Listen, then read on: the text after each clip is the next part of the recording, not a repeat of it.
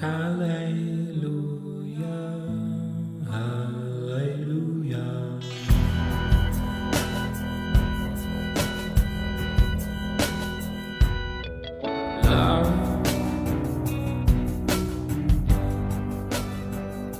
amigos, ¿cómo están? Bienvenidos a Polos Abstractos al episodio número 53, el cual se llama El Epitafio de Pablo, parte 2. Si es que no has escuchado la primera parte, te invito a que lo hagas y así puedas tener un previo de este episodio, lo cual creo que te va a ayudar a ubicarte mejor en el contexto en el cual nos encontramos. Justamente estamos hablando de las últimas palabras de Pablo antes de morir estas últimas palabras suelen conocerse como epitafios, ¿sí? son palabras que conmemoran la vida de alguien o suelen ser como el sello en la vida de una persona antes de morir, ya sea que eh, las personas que están a su alrededor se las dedican, ¿no? como una, palabras para, para, poder despedirlo y recordarlo de una forma amena, ¿no? O también suelen ser palabras que una persona justamente al estar agonizando recita o menciona, ¿no? Como para despedirse. Así que sí, suelen ser palabras muy importantes en la vida de alguien, ah, suelen ser quizá las más importantes de su vida o las más especiales eh, eh, en la vida de alguna persona. Y en la Biblia, bueno, también encontramos muchos epitafios de personajes demasiado importantes, que aunque dijeron mucho a lo largo de su vida, creo que cuando nos regalan sus últimas palabras en de su existencia, bueno, deberíamos de prestarle más atención porque son las últimas palabras con las que ellos se despiden. Personajes como David, Moisés, Pablo, Jesús mismo incluso, recitan algunos epitafios que suelen ser quizá el resumen de su vida, ¿no? Lo que aprendieron, lo que más les gustó o lo que saben de Dios, lo que saben de la vida, no sé. El caso es de que Pablo nos regala en la segunda carta a Timoteo, capítulo 4, versículo 7, este epitafio tan lindo que es, he peleado la buena batalla, he acabado la carrera y he guardado la fe. En este episodio vamos a hablar de esta última parte, cómo guardamos la fe, ¿ok? Lo cual sí suena muy lindo, suena inspirador, pero creo que sí tiene un misterio a, descubrir, sí tiene un misterio que no, que no descubres a simple vista. Entonces, hoy vamos a echarnos un clavado a esa parte. Pero antes, antes de entrar en detalles, porque creo que ya, ya estoy muy adelantado, antes quiero recomendarte que por favor ah, leas algunos blogs que tengo en Medium. Bueno, no, sí, por favor, ¿ok? Por favor. ya lo dije, si quieres leerlos, ¿por qué? Porque es contenido escrito, entonces ah, a mí me gusta mucho leer como cosas así de cortas, son lecturas de dos, tres minutos, lo máximo cinco minutos quizá. Ah, a lo largo del día, bueno, son pequeñas dosis o cápsulas de, de, algo de teología, justamente se llama así el blog, un minuto de teología, y búscalo en Medium, es una aplicación muy interesante en donde encuentras contenido muy chido, así que sí, ahí, ahí hay contenido que te puede servir para, no sé, sacar algunas ideas, alguna conversación o, ah, no sé, whatever. El caso es de que te recomiendo que lo leas, lo busques y lo leas, ¿ok? Ah, también quiero recomendarte que escuches un podcast llamado Stay Human, ¿sí? Es de mi amigo Brandon Zamora. Y si bien no ha subido tanto contenido, porque no es su plan como estar subiendo constantemente, más bien él sí lo ocupa como, ah, cuando tiene una idea, sencillamente la expresa y la deja ahí en su, en su podcast por si alguien lo quiere escuchar. Pero yo he encontrado contenido muy interesante ahí que me ha ayudado a elaborar mejores ideas y quizá también te pueda servir a ti, ¿sí?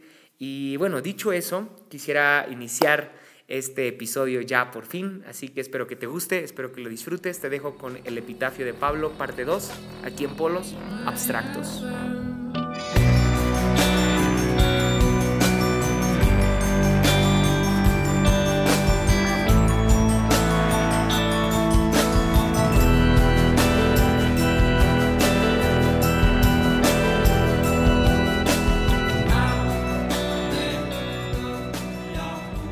Buscando algunas, algunos datos para poder nutrir mejor mis notas para este episodio, me encontré con el, con el poema perdón, de, de Amado Nervo llamado En paz, el cual, eh, personas que saben más de literatura que yo, dicen que es una forma en la cual Amado Nervo se está despidiendo de la vida. Entonces, este probablemente es el epitafio de Amado Nervo. Te lo leo. Dice así.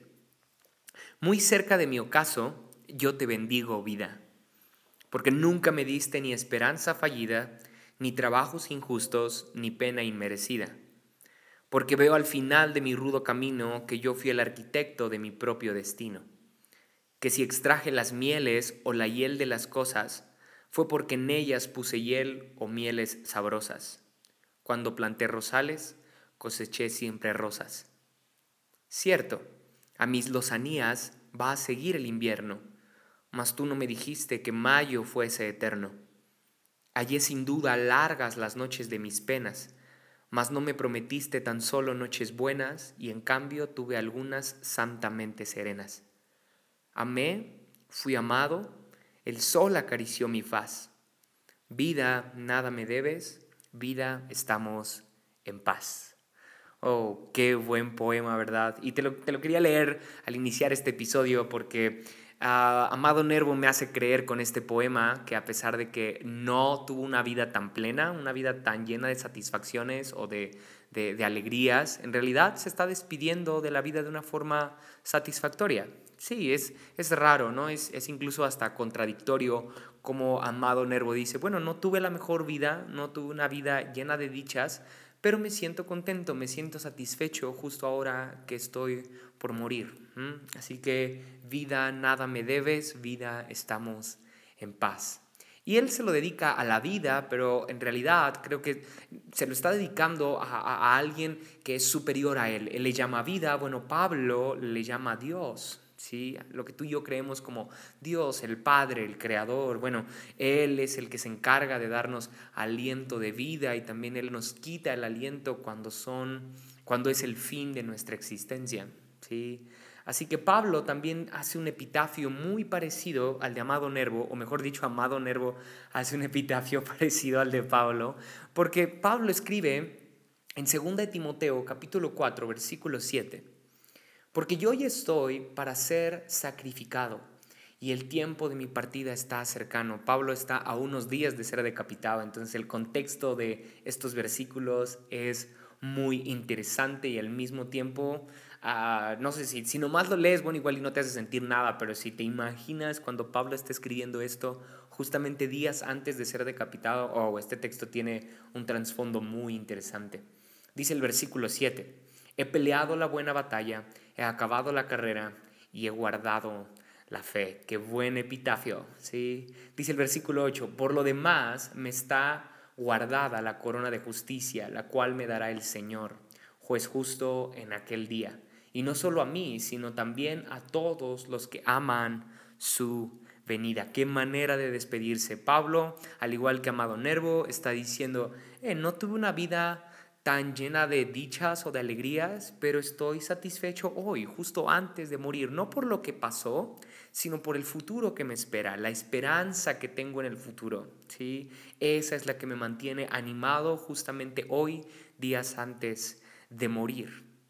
Y como te lo decía hace un rato, si solamente leemos ahí superficialmente este texto, igual y no le, sí le encontramos tal vez algo de sentido y bueno, ah, qué lindo Pablo, pero en realidad no es hasta que nos detenemos y profundizamos en palabra por palabra cuando reconocemos algo que Pablo, o que mejor dicho Dios nos quería enseñar por medio de la vida y muerte de Pablo.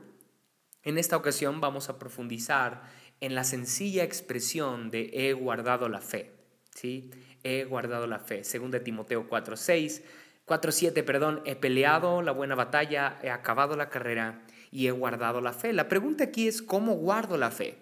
¿Sí? Se trata de guardarla como esconderla, como ah, enterrarla, o, a qué se refiere Pablo al decir que ha guardado la fe. Bueno, es el mismo Pablo el que nos aclara cómo se guarda la fe y nos regala muchos otros textos a lo largo de, de otros escritos que él le hace a diferentes iglesias como, como Romanos 1.5, que es el primero que vamos a leer para identificar cómo Pablo nos enseña cómo guardar la fe.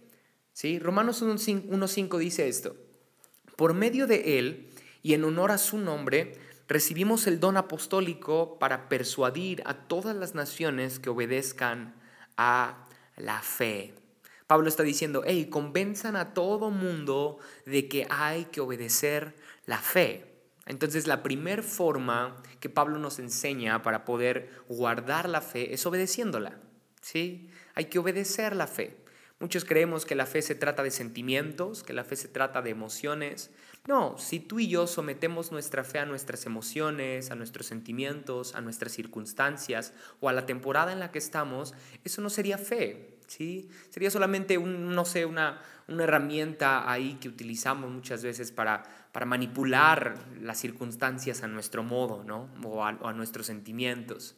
Por el contrario, Pablo nos dice que nuestros sentimientos, nuestras emociones y aún nuestra percepción de la vida tiene que obedecer nuestra fe. No al revés, no sometemos nuestra fe a nuestras circunstancias, más bien sometemos nuestras circunstancias a nuestra fe. La fe es para obedecerla, dice Pablo. ¿Qué tan obediente eres a tu fe? ¿Sí? Sí, bueno, tu respuesta es un, bueno, no soy tan obediente. Quizá es porque crees que la fe se trata de la temporada en la que estás. Para algunos es más fácil tener fe cuando todo va bien, ¿sí? Pero entonces eso, eso revela que no estamos siendo obedientes a nuestra fe, sino que nuestra fe es obediente a nuestras situaciones, a nuestras circunstancias. Así que, hey, yo te animo a que obedezcas la fe que has profesado tener, que has dicho tener, como Pablo dice a los romanos, ¿ok? Entonces, la segunda forma de guardar nuestra fe es no renunciando a ella. No renuncies a tu fe. Pablo le escribe a los Gálatas en algún otro momento y en el capítulo 4, versículo 16, les dice una expresión que ahorita te voy a platicar todo el contexto, pero en realidad este, este versículo es el que más me, me lleva a entender el, el corazón de Pablo en esta historia, porque dice así, y ahora resulta que por decirles la verdad me he vuelto su enemigo.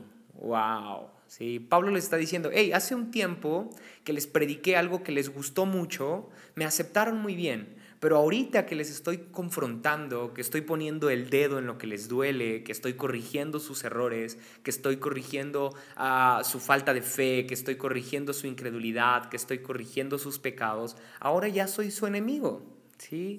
Y esto Pablo se los dice porque los Gálatas eran una iglesia que fue visitada por distintos maestros, por distintos teólogos, distintas ideologías, y por supuesto que llegan a confundirse.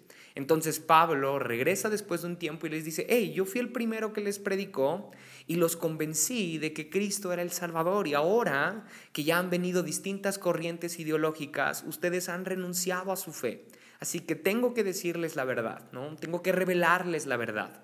O sea que los Gálatas son el claro ejemplo de personas que renuncian a su fe.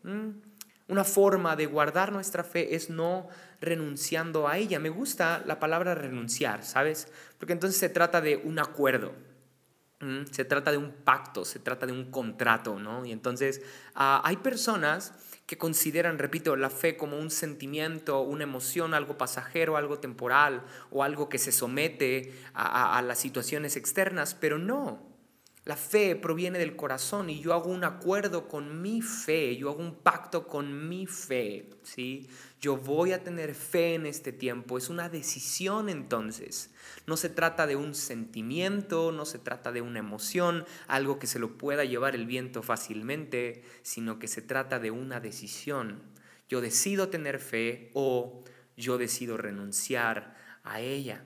Yo te animo a que no renuncies a tu fe, ¿sí? Ah, no la descuides, no, no, no, no vuelvas a, mirar atrás, no, no, no regreses al pasado. Me encanta Pablo que al terminar su vida, él dice, hey, he peleado la buena batalla, he acabado la carrera, he guardado la fe. Por lo que, por lo demás, perdón, dice el versículo 8 de 2 de Timoteo 4, me está guardada la corona de justicia, la cual me dará el Señor. Pablo ahora está hablando del futuro. Sí, la vida no estuvo tan chida, sí, mi vida no estuvo tan llena de, de, alegrías y de victorias, pero en realidad no me importa lo que pasó, estoy confiado en que el Señor me dará la corona de justicia, está confiado en que hay una esperanza en el futuro. De eso se trata no renunciar a nuestra fe, confiados en que pase lo que pase o haya pasado lo que haya pasado, el Señor será fiel, ¿sí? Así que no renunciamos a nuestra fe por lo que estemos pasando ahora, sino por lo que pasará mañana. Sí, lo repito, no renunciamos a nuestra fe por lo que esté pasando ahora, sino por lo que pasará mañana. Imagínate que, que, que, estemos teniendo fe por lo que, por lo que vivimos, ¿no? que tengamos fe por lo que estamos viviendo ahora, en, en tiempos de pandemia, imagínate. Al inicio de la pandemia todo era como de, no, pues en dos semanas ya volvemos a, a, a, todo normal, ¿no? Después se extendió a un mes, luego a dos meses, luego a seis meses, y bueno, ahorita no sabemos cuándo es el fin de, de, de la cuarentena, ¿no? Ya ha habido un montón de cuarentenas ya ha habido un montón de, repuntes, ¿no? O de, sí, de picos de la pandemia. Y, es complicado mantener un mismo nivel de fe en este tiempo, ¿sí? Quien ande ahí como declarándose campeón y súper victorioso y optimista, bueno, no sé, yo no le confiaría tanto mis problemas a una persona así. no, le, no confiaría tanto en esa persona porque ah, es complicado mantener la fe en este tiempo. Pero no tenemos fe por lo que vemos en el presente, sino que tenemos fe por lo que confiamos en que veremos en el futuro. Eso es lo que Pablo está diciendo. Tengo una esperanza en el futuro. Tengo la esperanza de que el Señor me dará una corona de justicia. Sí. Así que no renuncies a tu fe, confía en que la corona de justicia te será dada. ¿sí? Entonces, tercera forma de guardar nuestra fe tercera forma de guardar nuestra fe. Dice Hechos capítulo 20, versículo 20. Ustedes saben que no he vacilado en predicarles todo lo que les fuera de provecho, sino que les he enseñado públicamente y en las casas a judíos y a griegos, les he instado a convertirse a Dios y a creer en nuestro Señor Jesús. Este es Pablo dándonos una tercera forma de, de guardar nuestra fe y es compartiéndola. Sí, compartir nuestra fe es una forma de guardarla también. ya sé, muy raro esto, porque cualquiera creería que guardar nuestra fe consiste en esconderla, ¿no? Pero Pablo nos enseña un nuevo lenguaje, insisto, y dice, hey, comparte tu fe. Así que tengo estas sencillas preguntas para ti. ¿Qué, tan obediente eres a tu fe? ¿Mm? ¿Qué, tan, ¿Qué tan dispuesto estás a no renunciar a ella, pase lo que pase? ¿Y qué tan dispuesto estás a compartir tu fe como Pablo lo hacía? ¿Mm? Así que cualquiera de estos tres filtros creo que nos ayudan a darnos cuenta qué tan, qué tan segura está nuestra fe, ¿sí? qué tan bien guardada está. ¿sí? y o qué tan expuesta está también, ¿no? Lo contrario a guardada sería eh, una fe que está muy expuesta y que seguramente un viento, una tempestad, una tormenta la, se la llevaría fácilmente, ¿no? Guarda tu fe, cimiéntala, echa raíces en tu fe por medio de estas tres formas, obedeciéndola, no renunciando a ella y compartiéndola, ¿sí? Y bueno, quiero terminar esta segunda parte del epitafio de Pablo leyendo algo más de la, de la segunda carta a Timoteo, ¿va? Si es que tienes tu Biblia chido, si no te lo leo, estoy en segunda de Timoteo, capítulo 2, ah, versículo 3, ¿sí? Segunda de Timoteo 2, 3. Dice esto, tú pues, Pablo se lo está diciendo a Timoteo, sufre penalidades como buen soldado de Jesucristo, ¿sí? Lo primero que Pablo le dice a Timoteo, hey, sé un soldado. Qué interesante, ¿no? Que no le dice, hey, sea un pastor, sea alguien cool, sea alguien conocido, sea alguien eh, famoso, sea alguien popular. No, pórtate como un soldado, como un buen soldado, ¿no? Entonces, sí, el que tú y yo creamos que la vida es una batalla nos convierte en soldados también.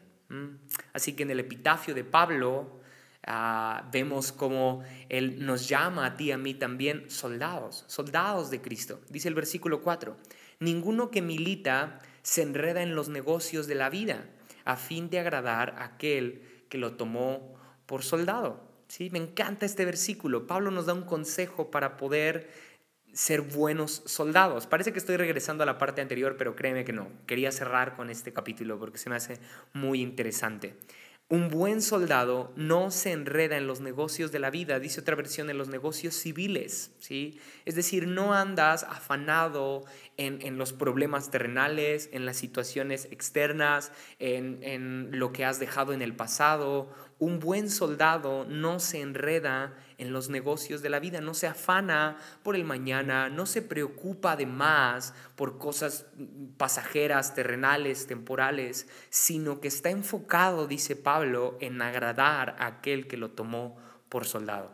Entonces, un buen soldado hace la voluntad de Dios, hace la voluntad de aquel que lo tomó por soldado. ¿sí?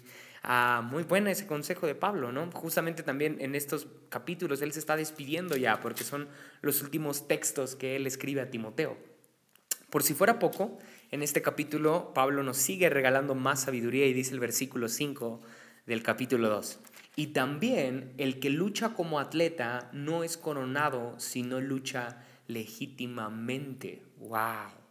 O sea, el soldado no se enreda en lo terrenal, no se enreda en, en, la vida, en los negocios de la vida, perdón, sino que se enfoca en agradar a aquel que lo llamó por soldado. Pero el atleta, es decir, el que considera que su vida es una carrera, ¿sí? Ah, e, ese que, que se considera atleta no es coronado, sino lucha legítimamente, está enfocado en hacer lo correcto, en ser íntegro, en, en hacer lo justo. Y me recuerda también este famoso texto de todo lo justo, todo lo amable, todo lo bueno, en eso pensad. ¿sí? Es el que está enfocado en hacer lo correcto para poder así ser coronado. Entonces la carrera también requiere de integridad, requiere de, de, poder hacer las cosas correctamente, de tomar decisiones sabias, decisiones justas. ¿sí? ¿Qué tan buen corredor eres? Bueno, déjame decirte que no serás coronado si no corres legítimamente, legalmente, cumpliendo todas las reglas al pie de la letra. Sí. oh, Pablo pone el estándar muy alto en la vida cristiana, ¿verdad? Dice el versículo 6, el labrador para participar de los frutos debe trabajar primero. Y me encanta cómo cierra con el versículo 7. Considera lo que digo y el Señor te dará entendimiento en todo. Pablo le dice a Timoteo, lo primero, un buen soldado no se enreda con los negocios de la vida. Un atleta no es coronado si no lucha o si no corre legítimamente.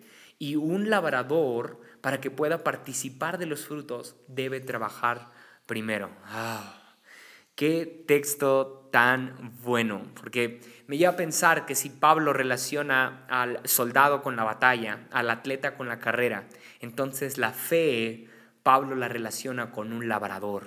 ¡Wow! Mm. Y termina diciendo para participar de los frutos. ¡Wow! ¿Sí? Qué interesante esto, porque entonces la fe es algo que se guarda y es justo lo que hace el labrador con la semilla. La guarda, la cultiva, la, la, cuida para que así dé fruto en un futuro. ¿sí?